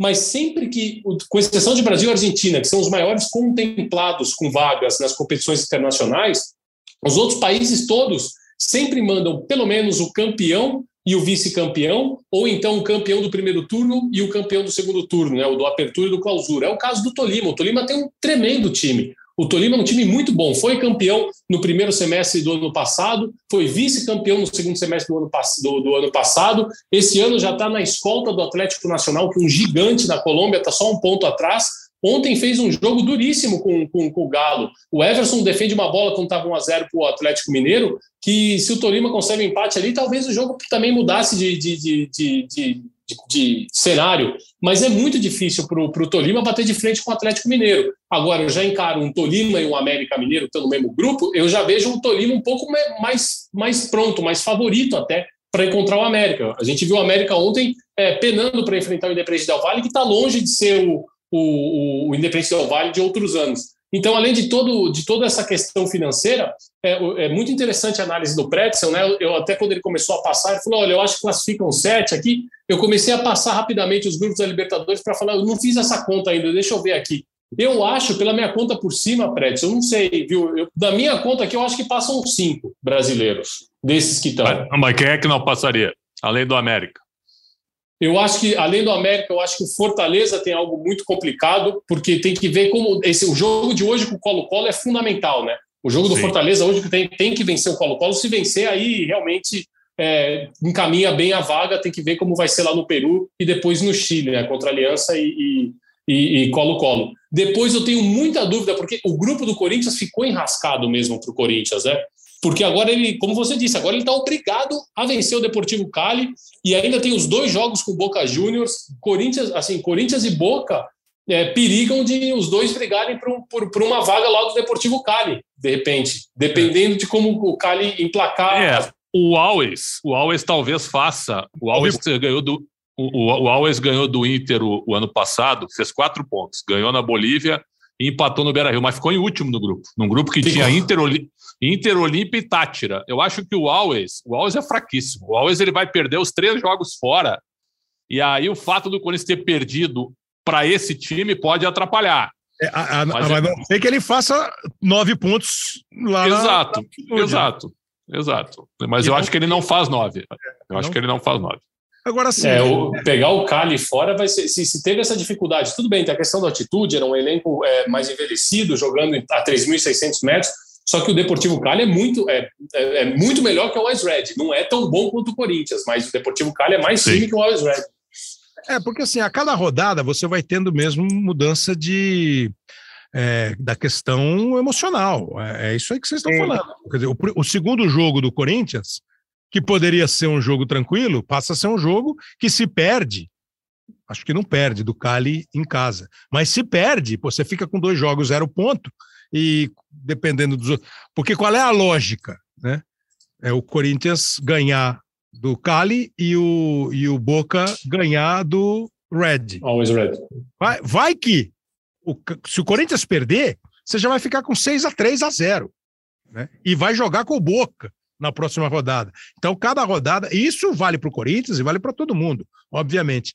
Mas, assim, para eu arredondar Libertadores, eu queria saber de vocês dois, Lédio e Pretzel, se esse poderio, esse otimismo que nós temos por questão de jogadores, elenco, é, e, acho, e nem estou falando assim de Palmeiras, Flamengo e Atlético, claro que eles são, e acho que você pode botar o River junto ali, eles são acima do, da, da turma.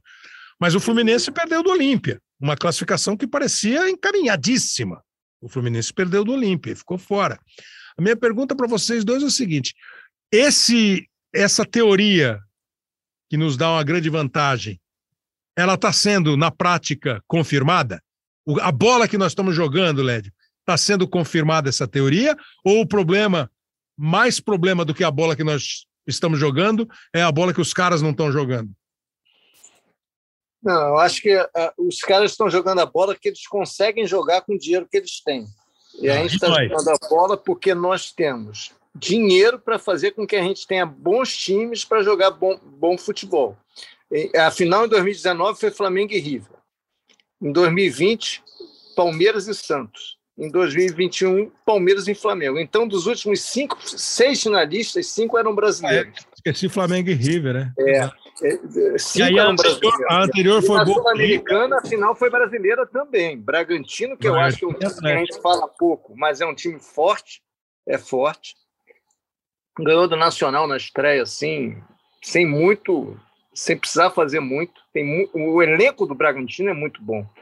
É, ele não tem grife, ele, a gente não, não, chama muita atenção, mas ele tem muita possibilidade. E, cara, e Atlético Paranaense, que até estreou mal.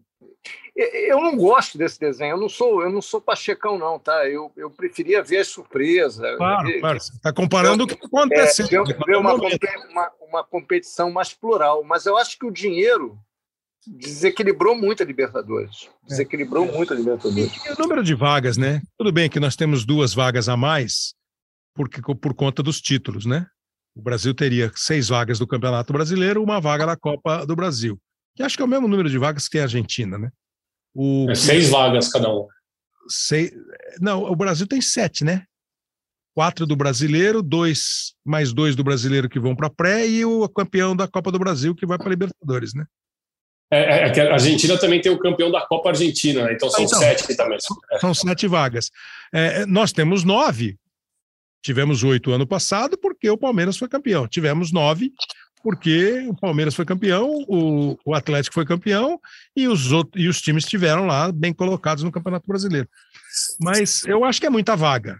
Na verdade, a Libertadores ampliou demais, ficou muita vaga. É isso. Quer dizer, você tem nove times, vai, bota oito, tirando o Atlético. O campeonato tem 20, pô. É muito, né? É muito. Aí você manda mais seis para a Sul-Americana, aí você quatro cai e fica um time lá. Só o décimo sexto é. que não vai a lugar nenhum. Pô, que fica, fica, lá, pô, só eu que não vou na festa. Só eu que não vou na festa. Agora, Léo, é, mas Pretzo, sim, nós estamos jogando a bola com essa diferença, essa diferença também? Estamos. Estamos. O, Palmeiras e Tátira ontem, claro que futebol venezuelano, mas se for pegar o Tátira, o Tátira deve ter 35 participações na Libertadores, mas uh, porque o futebol venezuelano é fraco, né? poucos se destacam. Mas o Palmeiras ontem, com quatro titulares apenas, tocou quatro, teve um gol impedido, é verdade. Aliás, uma vergonha não ter VAR na primeira fase da Libertadores. Mas assim, ó, ganhou natural, com jogadores muito bem coletivamente, né? Eu repito sobre o Atlético Paranaense, amassou o Caracas, não conseguiu fazer um gol, mas é um time que, que, que jogou desfalcado, quando tiver completo, vai ser um time forte. Eu concordo plenamente com o Led que o, que o Bragantino está jogando bola, caiu no grupo da morte para mim, mas eu acho que, que a bola é maior do que os três adversários, eu acho que o Bragantino vai passar.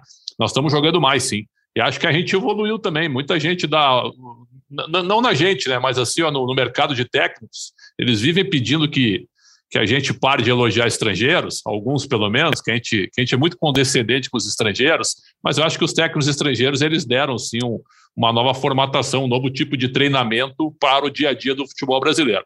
Óbvio que não são todos que acertam, mas eu acho que isso também ajudou a melhorar o nosso futebol.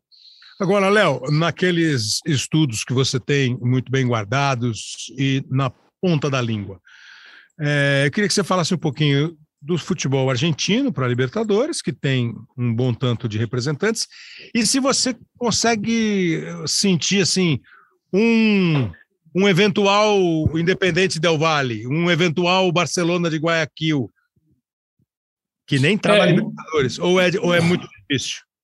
É, aí eu acho que a Copa Sul-Americana vai, vai, vai ocupar esse papel, porque a Copa Sul-Americana é mesmo o lugar para esses times ou para os grandes brasileiros que estão buscando recuperar o protagonismo e mesmo assim patinam, por exemplo, o que foi o jogo do Internacional contra o 9 de outubro, né, que parecia um jogo tranquilo, resolvido Péssimo. 2 a 0 Péssimo, Péssimo. Tomou, tomou o empate, por pouco não toma virada, né? Então, eu acho que a Copa Sul-Americana é o lugar para que esses times apareçam. O próprio Penharol que estreou perdendo para o Colón nessa, nessa, nessa Libertadores, mas isso é uma máxima do Penharol. O Penharol não consegue mais vencer fora de casa.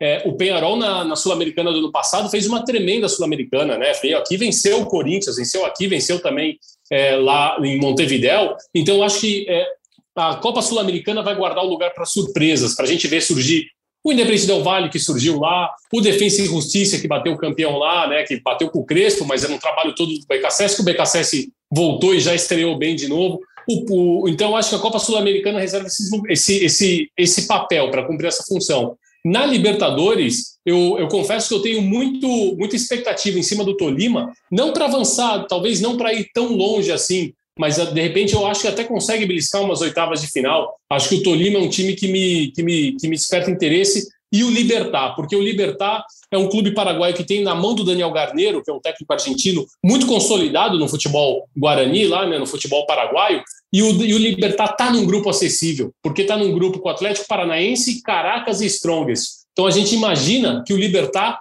vai disputar com o Atlético ou o primeiro, mas é o, ou, ou, o segundo lugar. Vai ficar com uma das duas vagas, vai ficar com o Libertar. E aí o Libertar já cai direto numa fase de mata-mata. Então o Libertar é um, é um, é um, time que, que me desperta interesse, porque vem está é, tá liderando lá o Campeonato Paraguai, inclusive, e é um time que está num grupo acessível. De resto, aí é tudo, é tudo muito tiro no escuro, viu, Kleber? Mas o mais interessante é que é, o Palmeiras tem a chance este ano o Palmeiras é tricampeão, conquistou 99, né, 2020, 2021, pode buscar um tetracampeonato, mas tem a chance de repetir um tricampeonato consecutivo, né? Algo que não acontece há 43 anos. A última vez que aconteceu isso foi com o Independiente, que o Independiente enfileirou um tetracampeonato de 72 a 75, e antes disso só o Estudiantes de La Plata tinha conseguido um tricampeonato de 68 a 70.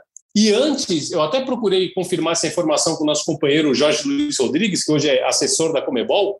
Antes a, a Comebol ela dava, né, quando o time conquistava o tricampeonato, ela dava a Copa original para o time campeão e aí ela produzia uma nova. Foi assim com o Estudiantes, foi assim com o Independiente, mas se o Palmeiras conquistar esse ano, não vai ser assim. O Palmeiras vai ficar novamente com uma réplica, lembrando que a Comebol dá uma réplica né, para os campeões e vai ficar com o original.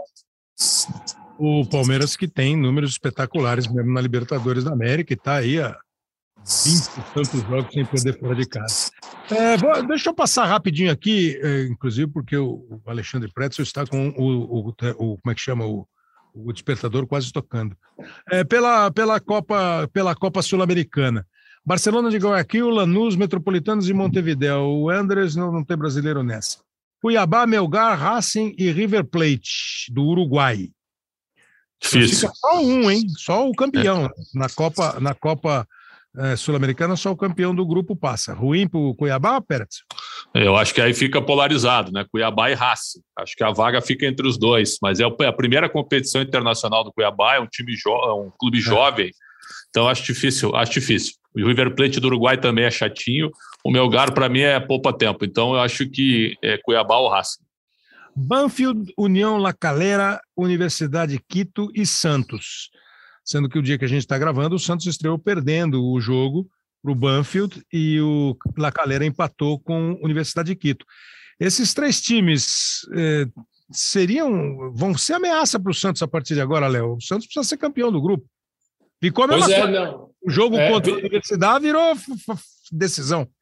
Virou decisão, e a gente até falava, né? Eu lembro que nas participações no seleção a gente falava que o principal adversário realmente era o Banfield, não só por ser uma escola argentina, mas tá, o técnico lá é o Diego da Bove, que não deu certo no Bahia, mas ele foi muito, ele, ele foi muito bem no Argentino Júnior, que depois deixou um trabalho para o Gabriel Milito, que fez uma boa Libertadores até com o Argentino Júnior.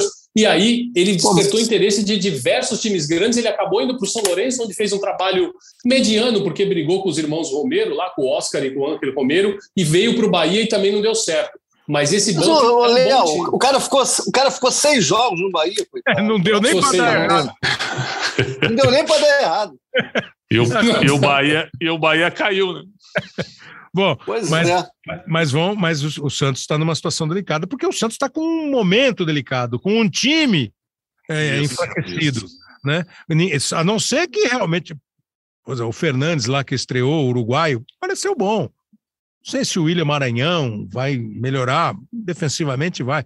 Se esse Júlio chegar e jogar muito, se o Angulo jogar muito, mas convenhamos, é, Jorge Wilstermann, Everton do Chile, Ayacucho e São Paulo.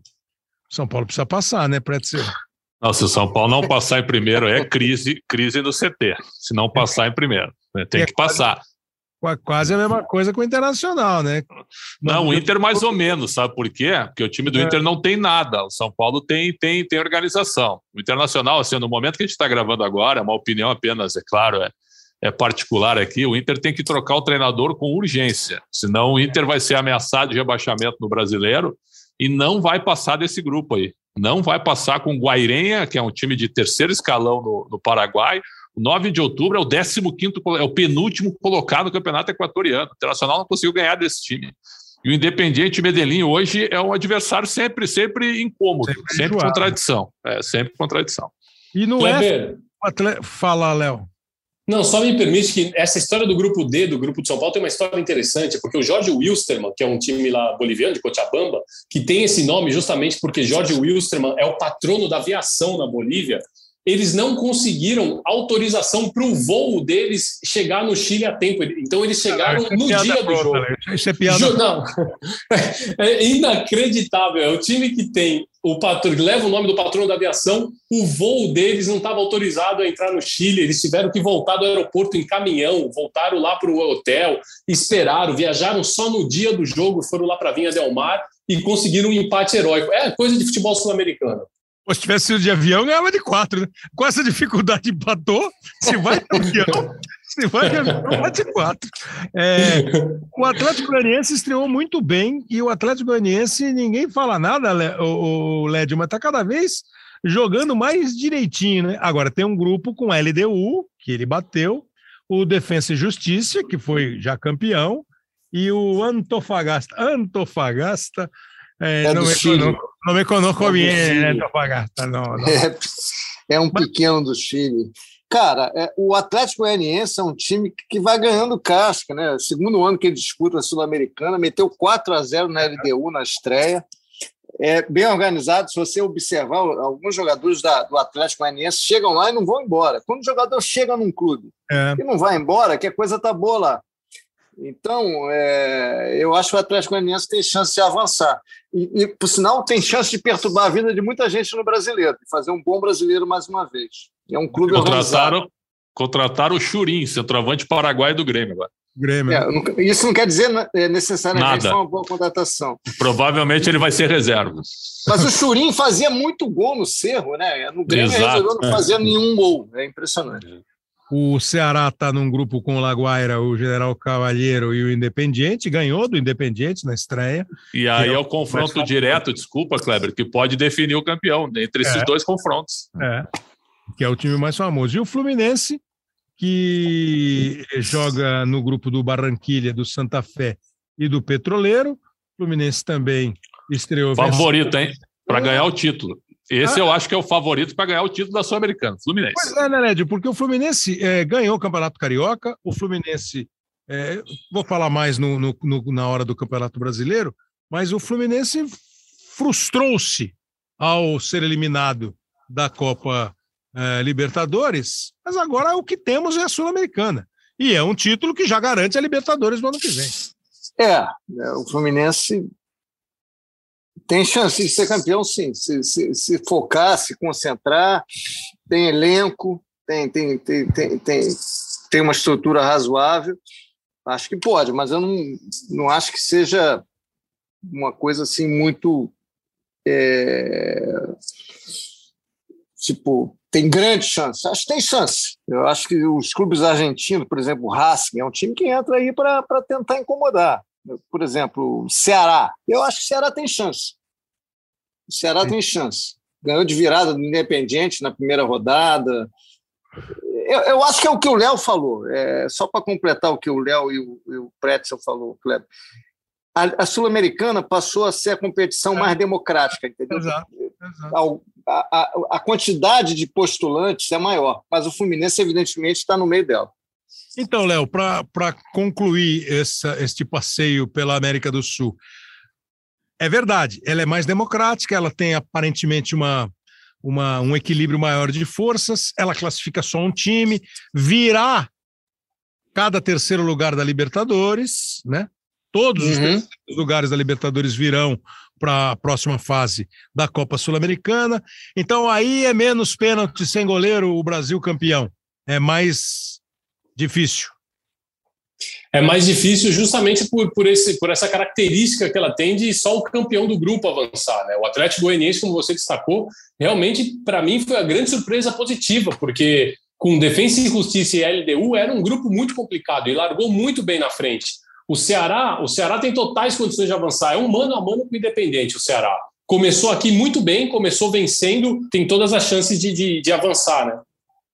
Léo Lepre, muito obrigado hein, pelo seu conhecimento, pelo seu conteúdo, pela simpatia e por participar aqui com a gente deste, deste papo sobre Libertadores e Sul-Americana. Léo. Eu que agradeço, um forte abraço ao Lédio, ao Pretzel e a você também, Kleber. Sempre que precisar, estamos por aí. Não, teremos outras participações, sem dúvida. Agora o assunto é o futebol brasileiro, para acabar o episódio. É, e aquele, o que a gente mostrou de Brasil eliminado em 2018, França campeã, de Palmeiras campeão da Libertadores, teve o Atlético Paranaense campeão da Sul-Americana. No que se refere a campeonatos disputados aqui no Brasil, é o mesmo campeão. Ele olha para o meio do campo e apita! E o Galo! O Galo ganhou! O Galo é bicampeão da Copa do Brasil! Ano mágico do Clube Atlético Mineiro. Agora, campeão da Copa do Brasil de 2021. Tá comemorando, apita pela última vez. Deu galo, deu galo. Clube Atlético Mineiro, glorioso campeão brasileiro. Somos do Clube Atlético Mineiro.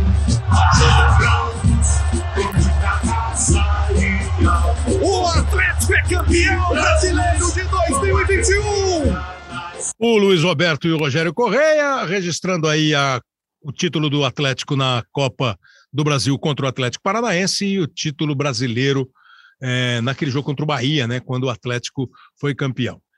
É, o Campeonato Brasileiro começa, 20 times, 38 rodadas, quatro caem, é campeão até o quarto lugar Libertadores, até o sexto lugar pré-Libertadores, aquela primeira fase, Copa Sul-Americana, tudo como como dantes, né? É um campeonato que começa em, em mais cedo, no meio de abril, e termina mais cedo, por causa da Copa do Mundo. Acho que não há dúvida que o Atlético e o Palmeiras mantiveram o seu, o seu nível. É, é, eles estão acima dos outros, Lédio? Hoje? Atlético e Palmeiras? Sim. Eu acho que eh, você continua com, você continua com os três é, brasileiros mais fortes, que são os candidatos a tudo, mas hoje acho que eles estão, hoje, nesse dia que estamos gravando, nesse, nesse mês de abril, para ser mais precisamente, o Palmeiras está mais à frente, está jogando melhor futebol, depois o Atlético e terceiro o Flamengo. Você sabe isso, que pode, isso pode mudar durante o ano, claro. Claro, mas claro. continuam sendo o pelotão da frente. Você tem um diagnóstico para o atual Flamengo? Ou é um exagero? Eu acho, eu acho, um exagero na cobrança. Não na cobrança, na exigência, porque o começo de trabalho é óbvio. Mas às vezes percebo que o Flamengo tem hoje um ímpeto menor do que já teve nesses últimos anos. Você tem um diagnóstico?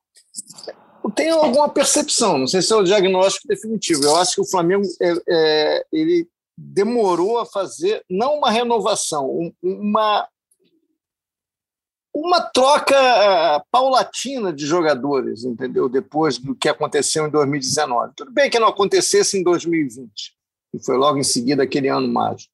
Mas acho que é, essa mudança já poderia ter acontecido de trocando. Não que não, não tenham chegado outros jogadores, mas a saída seria é. importante também para oxigenar o grupo. Estou dizendo que é só por isso que o Flamengo está vivendo nesse momento, até porque não é um momento tão, tão terrível ah, assim. Ah, o Flamengo perdeu dois títulos esse ano. Tudo bem, chegou à final contra o Fluminense, realmente não jogou bem. A final contra o Atlético foi um jogo muito equilibrado da Supercopa. O Flamengo poderia ter vencido. O jogo foi para os pênaltis. Mas o elenco ainda é forte. Eu só acho que o, a, a, renovação já deveria, alguma renovação já deveria ter acontecido. Até porque futebol, a gente está cansado de saber, os jogadores envelhecem. Você tem uma diferença aí de quatro anos, de 2019 para 2022. E, e você se acomoda, né, cara? Você perde, alguns, algumas figuras perdem um pouco a ambição se acomodam. Então, você ter essa percepção é importante. Eu acho que é, é um pouco por aí. Tem questões políticas no Flamengo também, não está fácil. O cenário político está meio retalhado lá dentro. Então, agora, isso pode mudar, né? O resultado com o campo, pode, o Paulo Souza pode pode conseguir dar uma uma apaziguada nos ânimos e o clube decolar, enfim, o time decolar.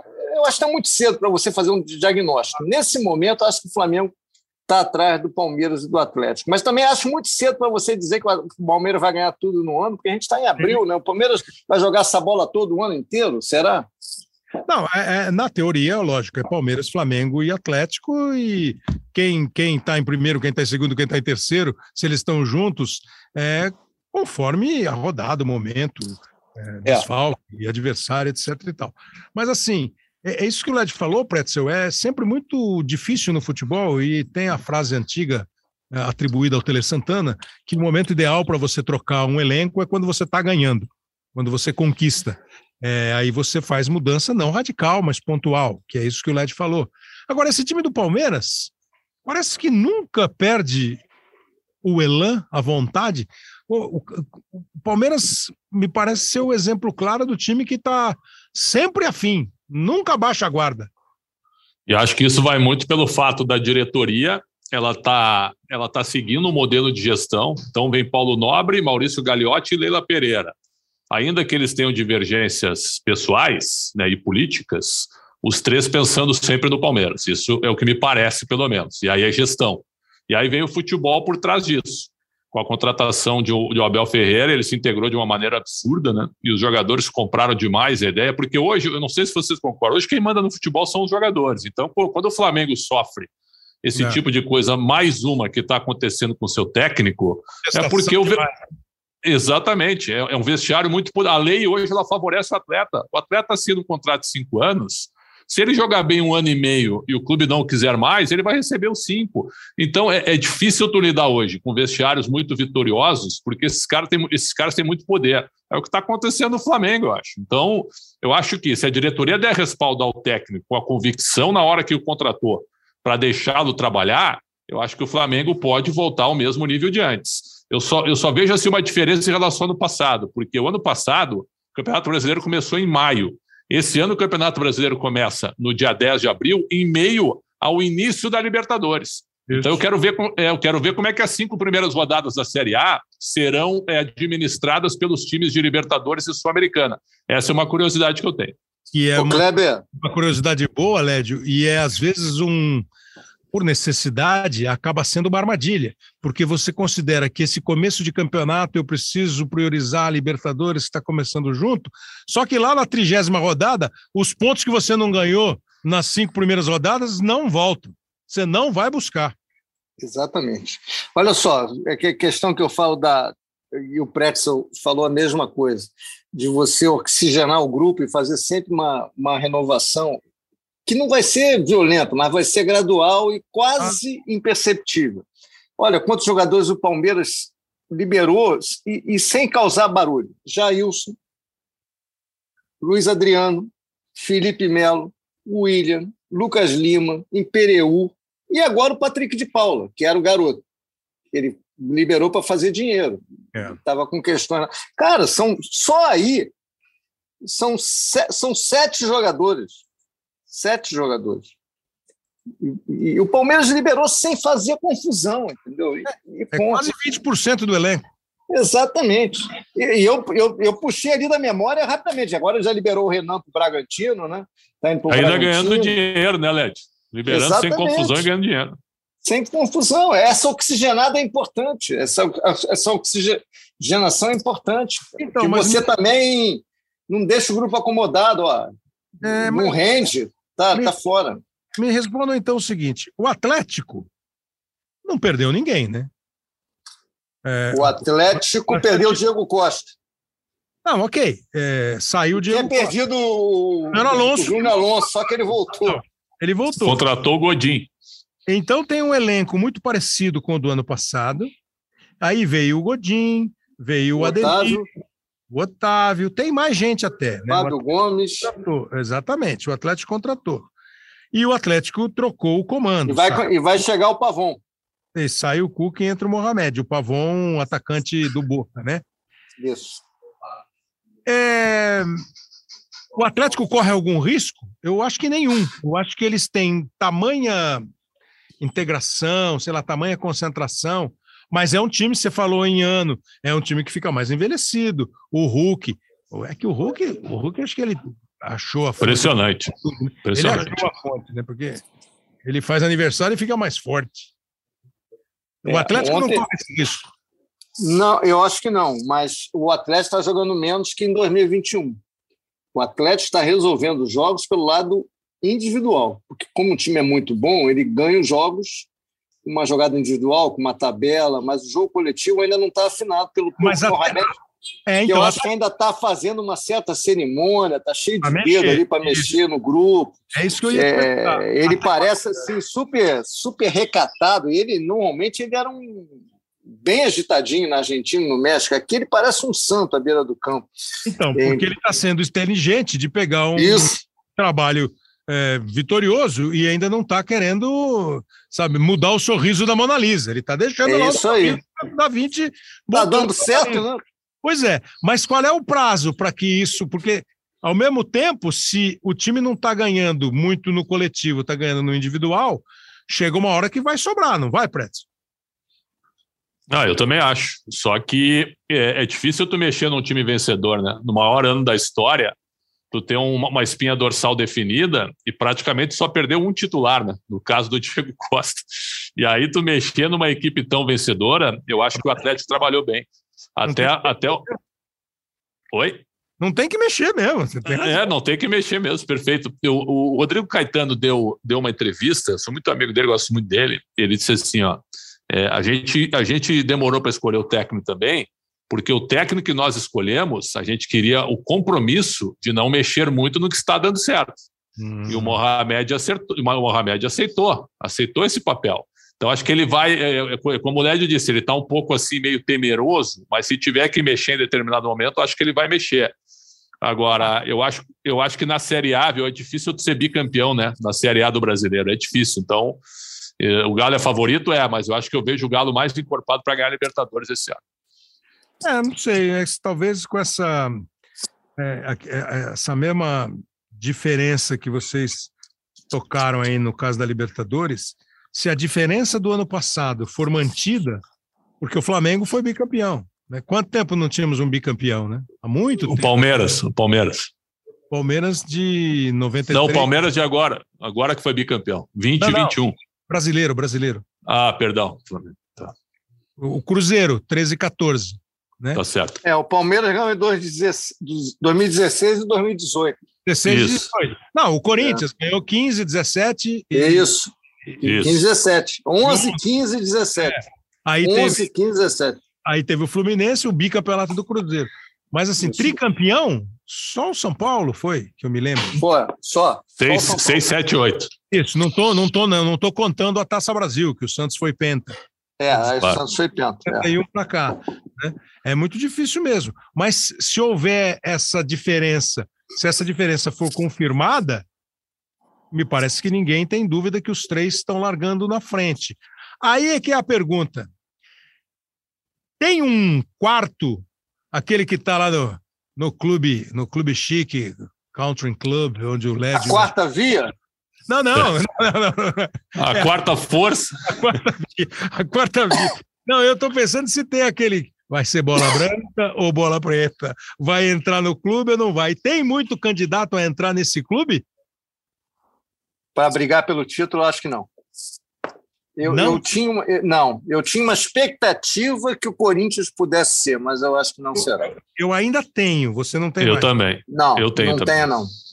Para brigar Você- pelo título, título brasileiro, não acredito. Não acredito. É. Acho que vai ficar pelos três de novo. O título fica pelos três de novo. O Pretzel acho. acha que o Corinthians briga pelo título ou briga para ser um, o quarto mosqueteiro? Eu acho que o Corinthians é o intruso no grupo dos três, perfeito? Eu acho que ele pode, pode beliscar, porque é uma equipe. Ah, mas está em crise aí, né? A Gaviões com nota oficial e tal, é, pressionando. Vitor Pereira achando isso esquisito, que é algo natural, né? Mas eu acho que ele vai mexer no time, acho que ele vai dar uma melhorada. O treinador é bom. Claro que ele não tem tempo, ele está achando que ele, que ele vai ter tempo. Não tem. Mas o, mas o time é bom e o treinador é bom. Acho que dá para recuperar. Esse jogo contra o Botafogo, né? O Botafogo vendeu 40 mil ingressos. O Botafogo está entusiasmado aí com a SAF, com o público e tal. Vai ser um jogaço, hein? Vai sim. E, e- e além do Corinthians, vocês não. Mais ninguém. Então, é, é, é, eu entendi o raciocínio do Pretzel. Eu- eu- o meu raciocínio é pensando em título. Eu acho que o Corinthians pode Sim. incomodar, Bragantino, Fortaleza, mas para ganhar título, eu só vejo os três. Mas não, você está não repetindo vejo a quarta passado, via. né, Lédio? Você está repetindo os mesmos Eu tô- eu- no ano Eu passado. estou repetindo ano passado, estou repetindo 2020, dois- é, não, é 2021, 2020 não, que o Inter brigou. Estou repetindo ano passado. E, e, assim, vamos me ajuda aí se eu errar. Subiram é, Goiás, o Botafogo, subiu Curitiba e Avaí, Havaí. Curitiba, né? É isso Esses aí. quatro que subiram. É, continuam, e aparentemente continuam bem armadinhos. América, Atlético Goianiense, Atlético Cuiabá, forte, o Cuiabá, eh, o Bragantino, sempre muito forte, Ceará e Fortaleza seguem assim, apesar do Ceará ter trocado agora de treinador, Ceará e Fortaleza seguem aparentemente num, num, num estágio de tranquilidade. Eh, não vou mais chamar de surpresa, nenhum deles é surpresa. Não seria surpresa se o Atlético Goianiense fizesse de novo uma campanha de brigar pela Libertadores. Se o Goiás voltasse a Goiás de novo com dois participantes. E o outro lado, Pretzel, quem é que o torcedor tem que olhar e falar: ah, meu Deus do céu? Em relação à parte de baixo, para queda? É, tem um campeonato, É, um campeonato É. cheio de ventania. Perfeito. Eu acho assim, ó, os meus, os meus candidatos. O, o Havaí está com um time fraco. Vocês chegaram aí dois reforços agora, Jean-Pierre e, e mais um, mas o time é fraco. Então o Havaí eu acho que é fortíssimo candidato. É, eu acho que o Juventude, mesmo com o meu amigo Eduardo Batista lá, é candidato. Eu colocaria assim, é um time que é um time empresa, mas que, que não, não tem muita força, que é o Cuiabá. Acho que o Cuiabá está ameaçado e Goiás. Eu acho que o meu, Meus quatro assim seriam candidatos se eu tivesse que apostar, né? Goiás, Cuiabá, Juventude e Havaí. Agora, dos grandes. Mas vamos pensar, né, Lélio? O Pretzel, o É. Tá jogando. O Pretzel tá jogando no preto, ele não tá escolhendo aquele número. Tá Se ele ganhar, ele vai ganhar pouco dinheiro. vai ganhar. mas eu tenho, ma- mas eu tenho meus dois, meus dois ameaçados aí, Santos e Inter. Olha, pelo amor de Deus, mas muito cuidado, muito cuidado, muito. Os dois não estão jogando absolutamente nada. O Internacional está anunciando um jogador atrás do outro, mas não tem time. O Santos contratou jogadores de segundo escalão, de segunda linha. Preocupa. Esses dois times me preocupam. Me preocupa que a direção do Inter é fraca e o Santos está com um problema técnico no time gigantesco. É claro que a gente, quando faz esse tipo de programa, ano passado a gente fez, eu nem lembro se o LED fez com a gente, eu acho que talvez tenha feito. E o Serginho Xavier que fez, ele brincou de fazer um grid, como se fosse um grid de Fórmula 1. Aí ele pôs no grid, o grid, eu não vou lembrar a ordem, mas era Palmeiras, Flamengo, Atlético, o Grêmio Internacional e o São Paulo. Esse era o, a maioria de nós eh, botou esses três, esses seis. Desses seis, o Atlético foi campeão, o Flamengo foi vice-campeão, o Palmeiras chegou como precisava chegar, porque ganhou a Libertadores, o Grêmio caiu, o Internacional não fez um bom campeonato e o São Paulo fez um campeonato também nada, né, para ficar na saudade. É, quando fala assim, ah, vai cair, não é vai cair, é, você está analisando, é o que o Brasil falou, estou analisando o que eu estou vendo agora, antes da bola começar a rolar. Ah, Vai que o, o time tal começa a jogar em casa e dos, dos 18, 19 jogos que ele faz em casa, ele ganha 15, pô, ele não cai mais, né? Ele, ele se garantiu. É, a ameaça passa por Santos e Inter, como disse o Pretzel, Lédio, e por mais alguém? Eu... Eles têm uma ameaça. Se eles não acordarem, se eles não, não tomarem, não, não agirem rápido, a ameaça pode acontecer. O campeonato é muito, é muito surpreendente, né? Você às vezes você consegue largar bem, acumula pontos, então é muito difícil você é muito mais difícil você cravar embaixo do que cravar em cima. Por exemplo, o Juventude fez um péssimo campeonato gaúcho, fez um péssimo campeonato gaúcho. Mas ele é um clube organizado, né? E, e aí ele já foi buscar reforços. O, o Eduardo Batista chegou.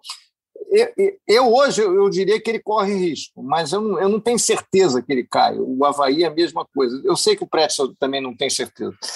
Mas, por exemplo, o Cuiabá eu acho um clube difícil de cair. Acho difícil de cair, porque quem vai lá faz uma viagem longa, ele, ele usa bem o mando de campo, a torcida ajuda. É, não acho que seja tão simples assim. Por exemplo, o Goiás. O Goiás já trocou de técnico, já trocou, o Paulo Torres já saiu, já é um clube agitado politicamente. Tem, tem uns clubes que eu acho que não caem de jeito nenhum. Atlético Goianiense, eu acho que não cai. É, o, O América tem que se manter, né, Led? Vai jogar para se manter.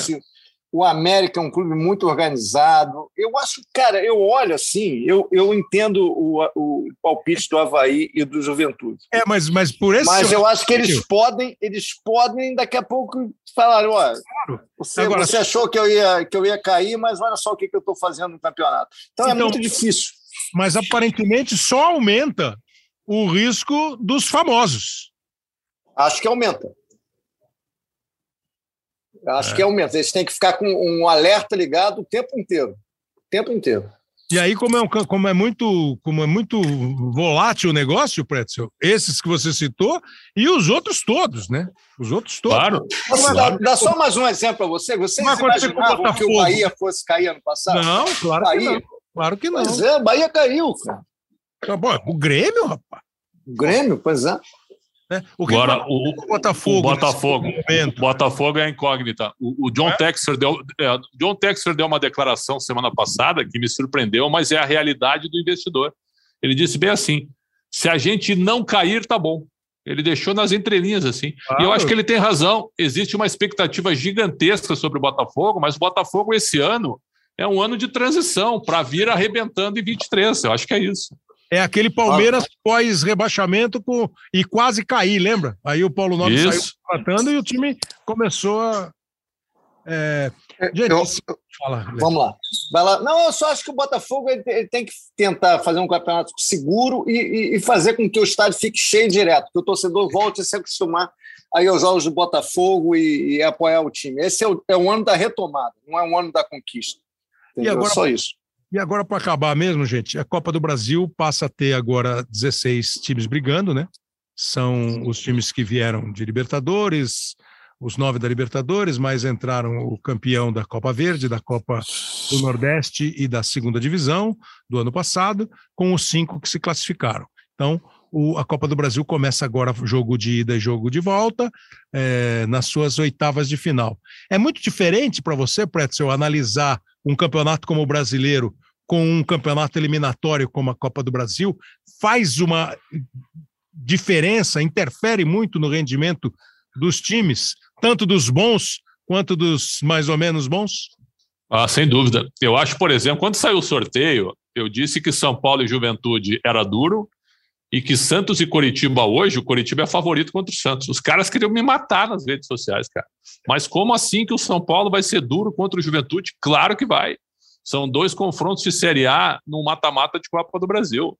Eu acho que a Copa do Brasil ela ganhou um, por causa das finanças, né? Por causa do, do, do, do, lastro financeiro, ela ganhou assim. Os jogos eles são verdadeiras batalhas, cara. Então, mesmo que um time esteja mal na Série A, o espírito para a Copa do Brasil, para o jogo eliminatório, eu acho que ele mudou bastante no futebol brasileiro. E eu acho que a gente vai continuar vendo surpresas nessa terceira fase e é claro que tem os seus favoritos absolutos, né? O Flamengo contra o Altos, o Palmeiras contra o Juazeirense, né? o Atlético Paranaense contra o Tocantinópolis. Tudo isso é verdade.